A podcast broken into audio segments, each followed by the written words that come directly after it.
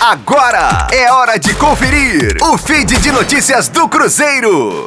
O Cruzeiro mantém o planejamento de obter receita com negociações de direitos econômicos de jogadores formados na base. Numa live no YouTube, o presidente Sérgio Santos Rodrigues afirma que o clube está disposto a fazer negócio desde que atenda às exigências financeiras e não prejudique o planejamento do elenco conduzido pelo técnico Enderson Moreira. No dia 5 de junho, o Cruzeiro vendeu 70% dos direitos econômicos do Edu ao Atlético Paranaense por 2 milhões e meio de reais. O jogador de 20 anos tinha disputado três partidas em 2020, duas como titular, né, com um gol marcado no empate por 2 a 2 contra o São Raimundo, fora de casa pela primeira fase da Copa do Brasil, e o dinheiro acabou ajudando o Cruzeiro a colocar os salários em dia naquela ocasião. Né? Nas redes sociais, vários torcedores celestes criticaram os pormenores da negociação, entendendo que o Edu tinha potencial para render muito mais dinheiro para o Cruzeiro, uma vez que acumula convocações para a seleção de base. Mas o presidente confia que a decisão foi a melhor possível para o momento. Gleison Lage com informações do Cruzeiro na Rádio 5 Estrelas.